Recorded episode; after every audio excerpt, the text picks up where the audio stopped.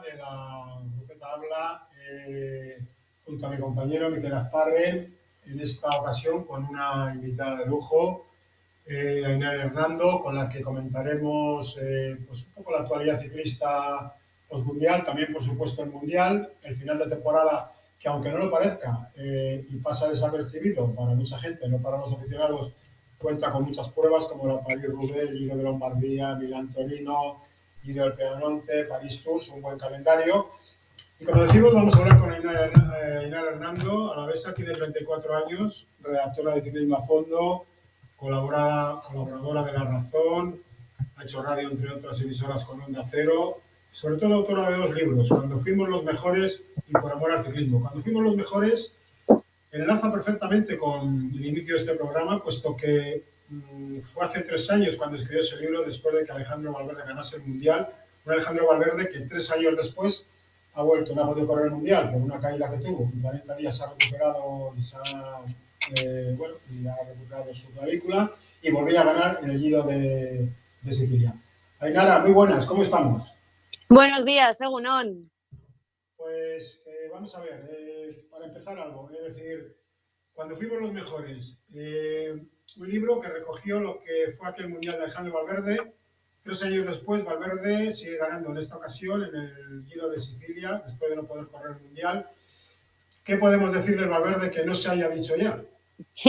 bueno, pues como dices tú, Benito, yo creo que enlaza perfectamente porque no solo hace tres años fuimos los mejores, sino que todavía él lo sigue siendo, sigue siendo el mejor, ¿no? Sobre todo sigue siendo el mejor ciclista español que tenemos y la gran baza y el hombre que nos sigue garantizando victorias, presencia, emoción y garantía, ¿no? Allá donde va. Fue una gran alegría verle ayer ganar, sobre todo porque sigue asombrándonos, ya se agotan las palabras y los calificativos, pero sigue siendo increíble que, bueno, hace un mes escaso se cayó en la vuelta, se rompió la clavícula, incluso mucha gente ya sopesaba, pues igual es el final de su carrera, se tiene que retirar así, porque al principio sí que es verdad que parecía mucho peor. Y fíjate, ¿no? Un mes escaso, un poco más eh, después, pues eh, vuelve a ganar y nos vuelve a emocionar y pues bueno, pues eso, que sigue siendo el mejor después de tres años y después de muchos más, porque hace mucho que Valverde sigue siendo nuestra gran referencia.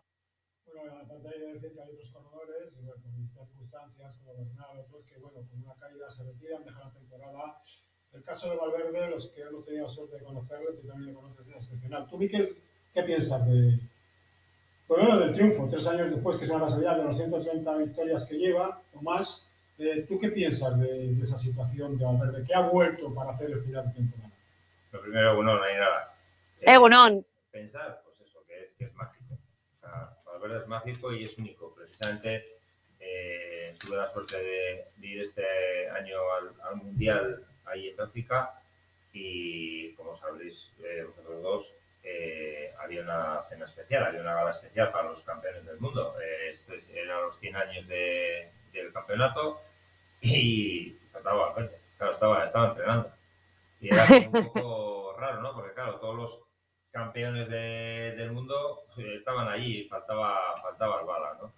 Eh, pues eso, que es, es, increíble verle. A mí la verdad que estoy de acuerdo con lo que dice Nara, pero por otro lado, no es que me preocupe, pero sí es decir, joder, es que es verdad lo que has dicho. La máxima opción que tenemos para buscar una victoria en una clásica, en un mundial, y a veces declinamos o damos responsabilidad a esa gente, pues como tú lo has comentado, Benito, antes, pues con Aramburu o Cortina o otro tipo de gente que tenían que estar ya ahí, ¿no? Eh, y es verdad que este mundial era un mundial clásico, de clásica, no era un mundial para, para el típico corredor nacional. Eh, nosotros, por la forma de entender el ciclismo, yo creo que a nivel nacional siempre se ha buscado eh, otro tipo de corredores de vueltas de una semana, de dos semanas, de, de las grandes, de las tres grandes, y no se ha apreciado tanto porque mismamente tuve la fortuna de estar hablando un buen rato con Freire y yo le decía, joder, Freire, es que aquí en Bélgica serías Dios. O sea, es un grandísimo corredor que los amantes al ciclismo le valoramos un montón todo lo que ha hecho, pero es que en Bélgica un corredor como Freire sería idolatrado en cada esquina cada vez que cruzara la calle. Y aquí es como, bueno, corredor bueno, pero que no, no se le ha, yo creo que no se le ha dado el valor que tiene. De todas ahora te diré que fue al Mundial y claro, no desaprovechó la ocasión a través de los hacerse fotos con todos los campeones del mundo, ¿no? Y hace bien, hace bien. La ocasión lo merecía. Y, luego te das cuenta también que la gente tiene poca memoria, por decir Benito, y falta de cultura. Porque yo en nuestra grupeta, que estamos 48 tíos, eh, íbamos mandando las fotos con, como los niños, como los niños. Ah, mira, como se, Moreno, que por cierto, un detalle Moreno. Estaba mi amigo Isaac, que pues, para él era un referente de antes, se gira, ah, San Sebastián, empieza a decir, las seis horas, las seis horas, qué bien se comía esos espaguetis. Le digo, ¿espaguetis? ¿Espaguetis? Angulas. Angulas. Eso, bueno. Eh, a, raíz de lo que ha dicho Miquel sobre, bueno, que en este año del Mundial, pues bueno, la selección hablaremos también un poco del Mundial en general, bueno, pues tuvo una actuación que yo creo que era esperada. Lo que pasa es que aquí tengo la impresión de que se venden eh, burras, con perdón, pues porque se le coloca a Aramburu en una posición, yo creo que incómoda para él, porque, hombre, Aramburu, líder de una selección española en un mundial como el de Bélgica, con todos los lobos que hay, coordina también, es decir, eh, bueno, estamos en una época, estamos en un impasse de unos años, que, bueno, se puede acabar o no, de impasse que yo siempre digo que la gente no tiene memoria, cuando yo hice mi primer tour, Hacía cinco años que no se ganaba una etapa en el 83 y la última había sido en Miguel Mar San Biarritz, es decir, aquí parecía que los mundiales se ganaban como churros, se conseguía medalla. ¿Tú crees que mm, España quizá eh, en un mundial de estas características, con ese recorrido, con todas las selecciones y el nivel que había, también quizás se le elevó demasiado, a, la gente se metió en un compromiso deportivo, me refiero, para el que quizás no estaban todavía, no están todavía preparados? Hombre, yo creo que tanto como un compromiso, no. Eh, lo que sí creo es que Montparler, que ha estado muchos años eh, trabajando la base en la federación, pues eh, ha hecho esta apuesta porque aparte, aparte de la apuesta es que no le queda otra. Esta es la España que nos viene y este es el, el presente que ahora mismo tenemos, ¿no? Y a mí no me vale decir a la espera de Ayuso o a la espera de Carlos Rodríguez, ellos ya están arriba y ahora son los que les toca coger este relevo, que ojo, no es fácil. No es fácil porque vienen a recoger el peso, la herencia de la mejor generación de ciclistas, en tanto en cantidad como en calidad que hemos tenido en España. Em, eso no solamente, yo creo que no son malos corredores, por supuesto que no lo son, pero el problema es que vienen a coger una herencia que es muy grande y que pesa muchísimo, porque en muy pocos años, eh, hablando históricamente, igual en un periodo de 25 o 20 años hemos ganado muchos mundiales y esto lo comparas con otros países y, claro, no se ha dado así. Y no solamente ganar, sino también medallas, ¿no? Entonces, ese peso es muy, es muy grande y yo creo que Mompa al final no le queda otra que decir, em, bueno, hay que, ya acelerar este proceso, ¿no? Y a los chavales eh, ponerles ya a coger esa responsabilidad. Yo creo que sin ningún tipo de presión porque él mismo no ha, cargado ningún tipo de presión ni de responsabilidad sobre los chavales, pero obviamente eh, alguien tiene que coger las riendas, ¿no? Y ese alguien era Alex Aramburu, el que le pidió ya desde julio a agosto que preparase el Mundial. Em, yo creo que no se lo pidió con un sentido de vamos a por medallas, porque él nunca lo ha dicho así. Eh, otra cosa son las ilusiones que nosotros nos hayamos eh, creado, pero yo creo que lógicamente Aramburu estaba para lo que estaba, como mucho un top ten, ¿no? y ya veremos dentro de, un futuro. Pero lo que está claro es que esta es la España que viene y la España que ya tenemos aquí, porque Valverde, por desgracia, no va a ser eterno y porque tiene todo el derecho a, fallar en este mundial, a haber sido ausencia, que yo creo que sin la caída también lo habría sido, habría sido ausencia igualmente, sí que habría corrido los europeos.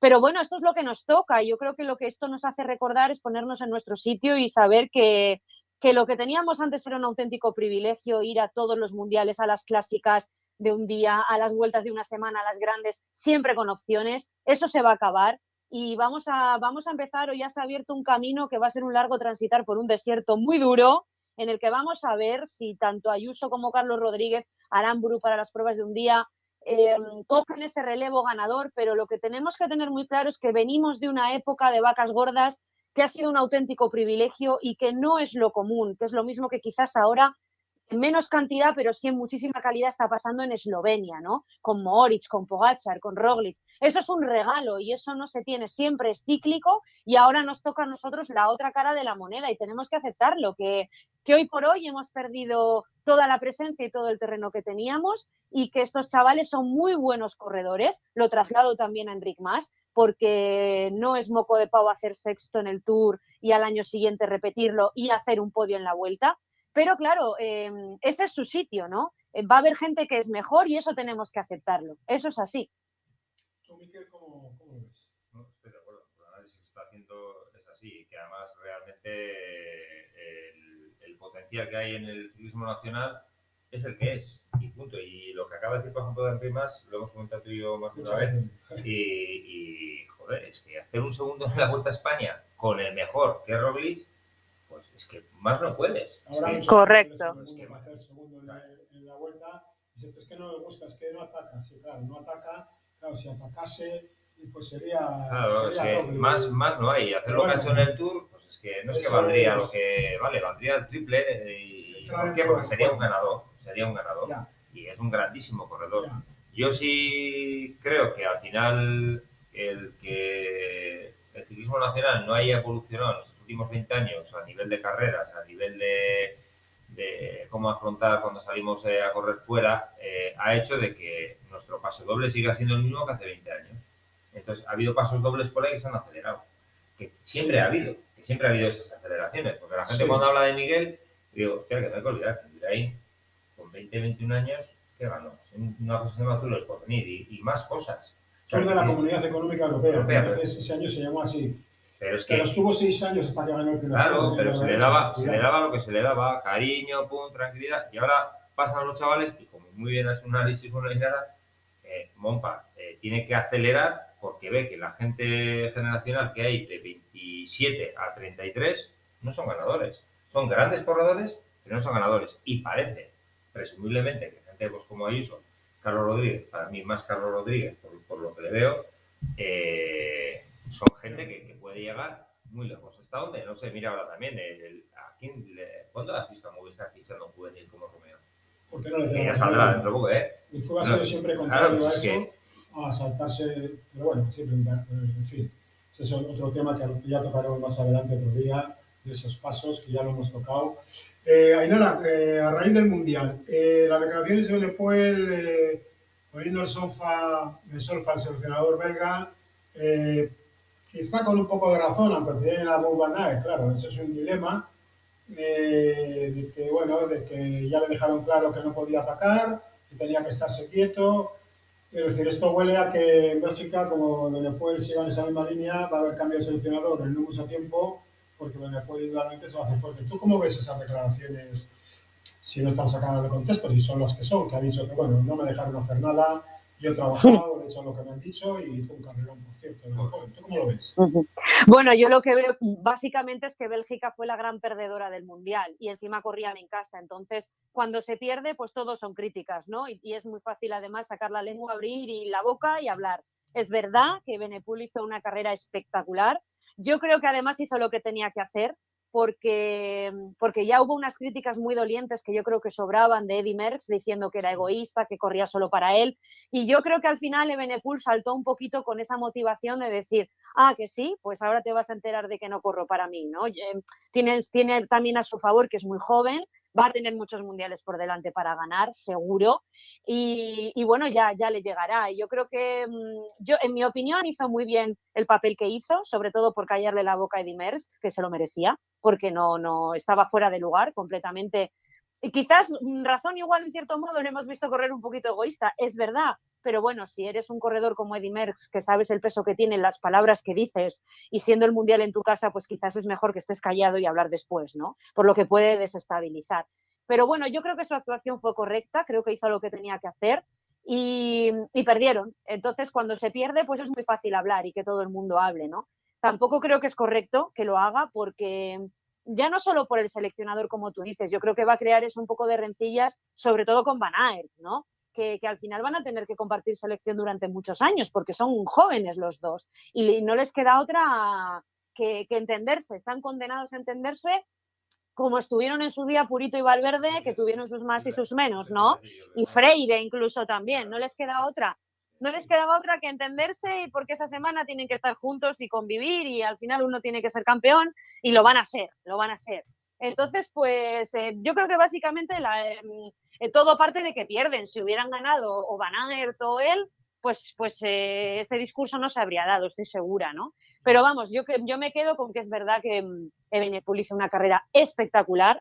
Es probable que tuviese piernas para ganar, quién lo sabe, ¿no? Ahora es muy fácil hablar, pero, pero yo no sé si hubiera podido con este Alaphilippe tan brillante, tan chisposo, tan estupendo, que, es que no, solamente atacó a, 17 de meta para ser campeón del mundo, es que venía atacando desde el principio. Y es, no sé, no, se le puede poner ningún pero. Yo creo que, que, bueno, sí, es muy fácil decir ahora, ¿no? Ah, yo tenía piernas para ser campeón del mundo. Hombre, vete a saber si hubieras podido con ese brillante Alaphilippe que tanto, tanto, tanto atacó, ¿no?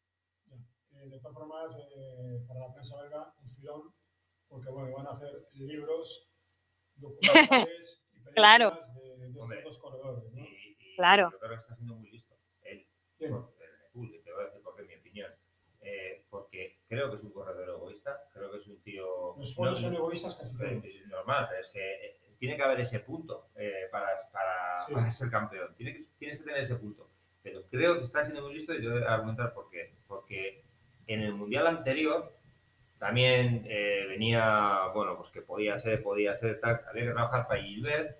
Y cuando Gilbert tuvo un percance en el circuito de, en, en el mundial en Reino Unido, el primero que se paró y le esperó fue él. No sé si os acordáis. Se paró en la línea de meta, se esperó, se había caído Gilbert, la agarraba del hombro, tranquilo, se quedó. Fíjate que otro hubiera dicho, va, arranco, me voy para adelante, ya tengo la excusa para hacer el mundial. Yo creo que este chaval, si algo es, es listo. O sea, él, él está siendo muy egoísta con los que le pagan, con el club que le pagan, con el equipo que le pagan, las carreras que son top para él, y en el mundial que ha hecho, ganarse el favor del público, tanto el año anterior como este Sin Eh, duda. había que verle, ¿verdad? Que tú estuviste ahí, o sea, había que verle cuando pasaban, ¿eh? O sea, yo estaba en el famoso whisper este en el muro más duro, entre comillas, del, del circuito. Bueno, cuando pasó en el pool, eh, gracias, gracias, gracias. Entonces, Ujú. el tío encima con las declaraciones que ha hecho, al final lo que está haciendo es, primero, caerle la boca a Mers, que no le pasa al final a Mers, porque está patinando, no sé la cuestión de la edad o qué, está patinando. En su día compararse con Cavendish también, pues es lo mismo, que no tiene nada. Sus victorias son las de Cavendish. Ahora, meter la- el dedo en la, en la llaga a Benepul, un error.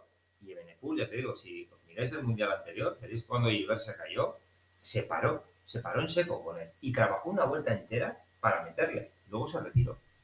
Luego Ujú. se retiró. El tío muy listo, porque es que ahí lo mismo, la prensa o belga, porque al final en Bélgica sabemos lo que es el ciclismo. Si aquí nos creemos que somos la mejor afición del mundo, pero la mejor es la belga, pero bueno, a.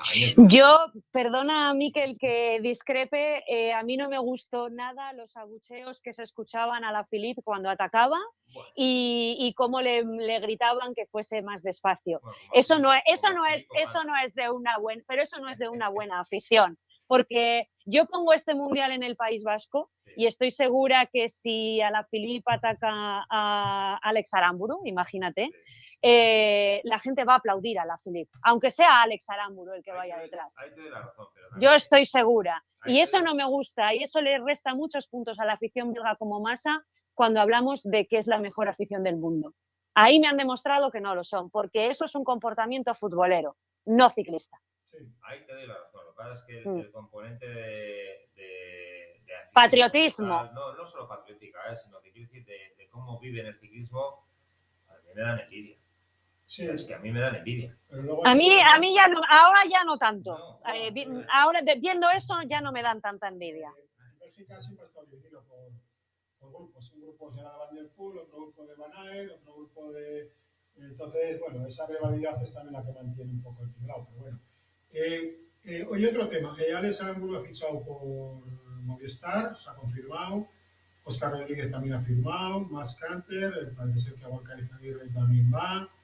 Y algún corredor más. Es decir, eh, Sí, sí. todos estos cambios unidos a jóvenes como Ine Rubio, el colombiano, Ander González, el puertorriqueño, ¿eh? Lazcano, Lazcano, te pregunto, antes que de tú que- siempre dices que va a ser un corredor. a mí sí. O sea, eh, Bueno. la, la suerte que lo he visto desde cadetes. Antes que tú hagas la pregunta, la lanzo yo. ¿A quién echar el Movistar?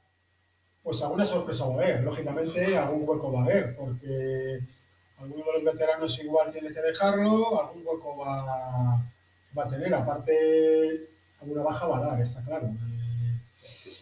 está reforzando su, su columna vertebral. Ainara, eh, con estos refuerzos, eh, quizá coge otro empaque el equipo o sigue, sería, bueno, dependiendo de las grandes vueltas, está claro que, tal, pero quizá los jóvenes crezcan. ¿Tú cómo ves estas llegadas y las que puedan producirse junto con las bajas? ¿Va a haber un cambio importante, digamos? Yo creo, yo creo que son unas incorporaciones necesarias y casi me atrevería a decir que obligatorias, ¿no? Porque un equipo como el Movistar no podía estar sin este tipo de corredores que ahora mismo marcan un poco el guion del pelotón español y más los que tienen que venir, ¿no? Los jóvenes de los que hemos hablado eh, anteriormente, que han estado en el Mundial. Hablo, por ejemplo, de Roger Adrián. No me atrevo a mencionar a Ayuso o a Carlos Rodríguez, que están en equipos todopoderosos, ¿no? Pero creo que, que eran incorporaciones prácticamente obligadas, incluso incluso la de Gorka Izaguirre también, ¿no? Un hombre con tantísima experiencia, eh, un corredor de fondo serio, currante, trabajador. Eh, yo creo que era obligado que estuviesen. Eh, y era lo, que era extraño fueron los fichajes del año pasado o de los anteriores, dado un poco todo por esta pelea trifulca o pataleta, llamémoslo, que tenían con Giuseppe Acuadro, ¿no? que es el hombre que, que los representa prácticamente a todos. No tenía ningún sentido, para mí, la plantilla, por ejemplo, formada el año pasado, Em, e-, era necesario, era necesario este tipo de incorporaciones.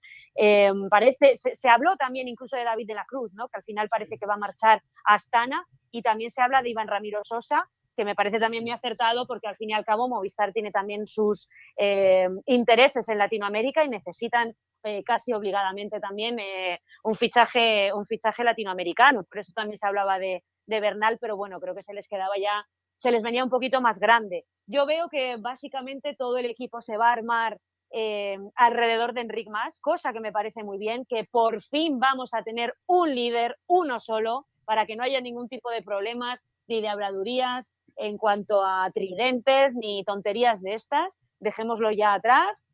Vamos a tener un equipo formado alrededor de un líder que además Ah, nos acaba de hacer un podio y él ha dicho que puede ser muy importante este podio para él porque puede marcar un inicio de ver a un, el Enric que todos queremos ver, que es un Enric sólido, eh, que da resultados y, demás. Y bueno, y todo lo demás alrededor de él. Y, vamos a ver a Aramburu, ¿no? En, en qué camino evoluciona. Si va en un camino de evolución a un corredor como José Joaquín Rojas, que era un corredor medianamente ganador, que ha evolucionado a ser un gregario excepcional, un hombre de garantía en, las grandes vueltas, o si evoluciona lo que todos queremos, que es un corredor ganador de garantías, un puntal serio. Vamos a ver, a mí yo creo que estamos ahora en ese periodo, tanto con él como con Iván García Cortina, de hacia qué camino toman, ¿no? Y, eso no solo va, lo va a marcar sus piernas, sino también eh, las directrices que el equipo les dé y a dónde les lleve, ¿no? Eh, yo creo que con Aramburu tiene que ser un hombre que, nos represente la Milán San Remo, que vaya a esas carreritas que tienen sus finales un poquito eh, en repecho, animosos, para que esté ahí. También a las clásicas, ¿no? De las Árdenas, a Lombardía. Igual todavía no, porque de momento está Alejandro Valverde, pero tiene que ser ese hombre que dé ese relevo, ¿no? Eh, vamos a ver hacia dónde lo lleva y en qué dirección lo lleva también el equipo, ¿eh? vamos, uno de los corredores que no ha ido, que sonaba era de la Cruz. Sí. De Miguel Ángel López se ha ido a Astana, donde también está Moscón y algún otro fichaje más que han hecho. Se les ha ido Blasó, se les ha ido gente a Astana, José Aguirre, Aramburu, Oscar Rodríguez, eh, el danés, esto. Pulsan. ¿Eh? Luis León. Luis León. eh, que ahora no me viene a la cabeza el nombre. Exactamente. A ver, cambio, de López va a correr ahora, puede correr ya con, con Astana, con lo cual eh, me imagino que tendrá ganas de, tal y como han acabado las cosas, de intentar lidiar. En un final de temporada siguen quedando carreras después del Mundial, hemos dicho antes, eh, siguen quedando Lombardía, sigue quedando uh Rubén, aunque es una clásica muy especial, sigue quedando Milan Torino, sigue quedando allí el Pedamonte, Copa Bernocchi, entre otras, Paris Tours, es decir, Queda calendario importante, Miquel, ¿no? Primero Miquel queda, queda, queda, mucho calendario, lo que yo creo que los corredores también están ya algunos con el chip de, yo creo que ahí se involucrarán un montón los que tienen que buscarse todavía las castañas de sacarlas del fuego porque a algunos se les está complicando sus renovaciones y sus salidas. Pero es verdad que yo creo que hay corredores que están ya cansados. Que, eh, básicamente sabemos por qué ahora hay tanto calendario. Desgraciadamente porque el inicio de temporada empezamos con la historia de la pandemia y mira ahora, ahora están corriendo en Sicilia y en, y en Croacia. Y, es que hay un montón de carreras, ¿no? Hay una barbaridad. Y lo que comentas de Astana, yo creo que antes, solo un inicio con el tema de Movistar, que yo creo que lo que pasó con Superlote, veremos a ver qué le trae cola a, Movistar. Porque no hay que olvidar que Movistar, donde más eh, que es popular, o sea, eso está en la prensa económica, donde más beneficios y más fuerza tienes en Latinoamérica, más que en España. Y, a ver, ¿eh? sí, bueno, a ver, ¿eh? yo creo que van a coger a Sosa, pero igualmente tampoco te tampoco se extraña que haya una sorpresa, ¿eh? es decir, se estarán moviendo no hay mucho para escoger, pero se estarán moviendo. De todas formas, eh, con Movistar siempre hay una cosa clara, es decir, siempre, históricamente, cuando un corredor se ha ido, se habló de que ese perico se había ido mal, luego se ha visto que no, Solano, luego con Quintana y tal. Pero hay una cosa que nadie dice, que a mí me sorprende, es decir, todos han cobrado religiosamente fichas muy importantes y nadie ha dicho que no lo hayan pagado. Cuando a ti te pagan, tienes también unas dependencias. Entonces, claro, es decir, habrá que asumir también otras historias en los equipos, porque claro, todo lo es eh, me han hecho, me han hecho. López también era un fichaje muy, muy importante. sí, muy caro. Muy caro. Sí. oiga, que le están pagando López y antes todos los que hemos citado, unos han ido mejor, otros peor. Es decir, siempre la misma historia. ¿Por qué no pasan otros equipos? Pues porque no son tan grandes ni tienen tanta, tanta esto. Pero bueno, en fin, eh, nada, otro tema. Eh, dice que Cubeca tiene dudas sobre su continuidad eh, porque uno de los sponsors, eh, Haas, lo ha pagado. Y eso podría permitir, bueno, son conjeturas, que el Arkea corra todo el World Tour. ¿No crees tú que quizá para el Arkea es más cómoda la situación actual en la que puede correr una gran prueba y tiene suficiente calendario que meterse en un World Tour que te va a exigir mucho más calendario, muchos más fichajes para poder tener un equipo sostenible. ¿Cómo lo ves Seguro, sin duda, sobre todo porque siendo un equipo francés tienen calendario de sobra y encima mm, corren el Tour de Francia, ¿no? que al final es lo que les interesa.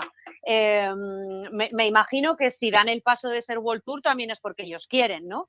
Y que eso supondrá un aumento de una inyección económica y también de un aumento de la plantilla. Pero sí que creo que mm, es un poco, me recuerda un poco a la situación del Cofidis hace unos años, ¿no? Que yo recuerdo hablar con, eh, con algún director y me decía, con Roberto Damiani, que era entonces director de Cofidis, y decía, es que nosotros no necesitamos ser World Tour, ¿no? Porque corremos el Tour de Francia y corremos la Vuelta a España, entonces no, no, no, no lo necesitamos. Pero bueno, pues hoy al final decides dar el salto porque todos son periodos y el patrocinador pues también le puede interesar. Pero yo entiendo que Arkea como patrocinador francés igual le interesa mucho menos correr el Giro y por supuesto la Vuelta a España, ¿no? Pero, pero bueno, si dan el salto, yo entiendo que tiene que ser porque, porque ellos quieren y mira, sí que te voy a decir, a mí me haría mucha ilusión volver a Nairo Quintana a verlo en la Vuelta a España, por ejemplo, antes de que se retire, porque yo creo que Nairo tiene una historia muy ligada a nuestro país y además a él le gusta, ha ganado también la Vuelta a España. Eh, no sé, a mí me gustaría mucho volver a verle antes de que se retirase correr, correr aquí. Y no solamente eh, la Vuelta a España, por ejemplo, también la Vuelta al País Vasco, ¿no? Sería muy bonito volver a verle. Sí, sí.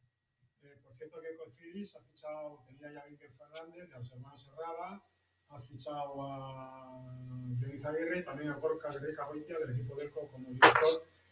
Gorka Greca Goitia tengo mucha relación con Izaguirre en sus inicios en los carteles, un buen fichaje un equipo que... un equipo que, eso, que, es una máquina de, de, rodar, ¿no? A mí el de Queenie asombra, a mí me sigue asombrando y me seguirá asombrando. La Saben a lo que juegan, yo creo, ¿no? Y lo hacen muy bien. Tienen muy claro que es, cuáles son, cuál es su nicho de mercado, diría yo, ¿no? no tú estuviste en la Vuelta a España, o sea, yo que tuve la suerte de ver la primera semana y la última semana in situ, o sea, verles como en la, en la, la última, la última etapa, la perrona que preparó Pereiro, eh, cuando quedaban 95 kilómetros, cómo se abrió Jacobsen y se pararon los siete. O sea, tenía claro que había que llegar, había que llegar con el mayor verde y es que las, las cosas las tienen muy claras ese equipo. Exacto. Eh, eh, Queremos esto, esto, esto, esto y el objetivo es este. Y, y llegar a Santiago, sacar la, la bici, meter la imagen. Qué bonita, por cierto, ¿eh? Sí, sí. Madre mía. Estaba bonita. Me gustó mucho ese detalle de cambiar los niños por las bicis en el podio, ¿eh? Os tengo que decir. Sí, sí, Porque luego Roglic también salió con su cervelo roja sí. y, y sí, claro, los patrocinadores ahí que son las bicis, las marcas que cada vez tienen más peso en los equipos, pues, oye, hacen bien, ¿no? Yo creo, en crear esa bici especial y, y aquella especial que sacó Verde era, la verdad es que era realmente espectacular, ¿eh? Era, era bonita. Pues digo que ellos Mm. tenían claro. Y yo creo que es un equipo que corre a lo, a sabiendo lo que quiere. Que hay otros equipos que a veces dices, hostia, pero Ya. ¿cuál es tu objetivo? Bueno, para ir terminando, hay que decir dos apuntes. Uno, que los restos del COVID siguen causando estragos en el calendario. Ya se ha anunciado que Tour de Nam de Cadel Evans no se van a celebrar el próximo año porque Australia tiene unas restricciones muy fuertes para gente que vaya de fuera. Pues ahí es, el- ahí corredores es el mundial el que viene. a tener Me queda. eh, 10 a 11 días de, de- de Cuarentena lo cual es imposible para los equipos. Una pena, porque bueno, era una carrera que ponía muy bien a la gente al ser verano allí. Y luego, pues un hecho que ha pasado desapercibido, no en el mundo del ciclismo, porque ha fallecido José Manuel Francés. Con 84 años, el tiempo lo borra todo, nadie se acuerda casi de nada. Amarillo en la vuelta, rosa en el giro, tercero en el Tour del 64, etapa del 65 en Barcelona, una vez segundo y dos tercero en la vuelta, 47 victorias. Eh, y bueno, eh, nada más, no sé si quieres decir alguna cosa más, Ainara, que ha sido nuestra invitada de hoy. Nada, pues que un placer estar con vosotros, a ver si pronto lo podemos hacer presencial también esto, ¿eh? que es una, una gozada estas charlas. O sea que cuando Claro. aquí conoces toda la instalación. Eso Ha es, sido un placer, muchas gracias. Y gracias también a un placer. Y hasta la próxima semana en que estaremos con un nuevo programa de la Cupeta. Un saludo. Un saludo.